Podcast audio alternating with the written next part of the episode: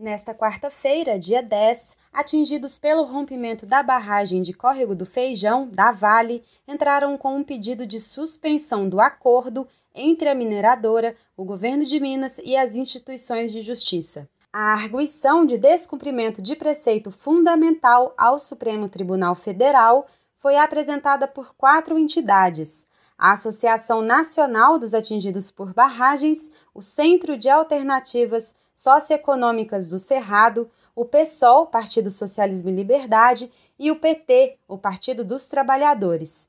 A ação também tem apoio do Movimento dos Atingidos por Barragens e do Movimento pela Soberania Popular na Mineração. O requerimento afirma que com o acordo de 37 bilhões de reais, fechado no último dia 4, os atingidos ficaram no prejuízo, recebendo menos de 20% do valor para reparação direta às vítimas.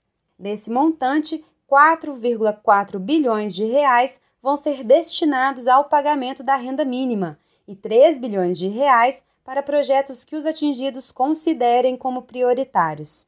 A ação reivindica que o STF suspenda a homologação do acordo e faça a escuta e reparação integral dos danos aos atingidos da bacia do Paraopeba. Requer ainda a manutenção do pagamento do auxílio emergencial às famílias, enquanto durar o procedimento de consulta às comunidades.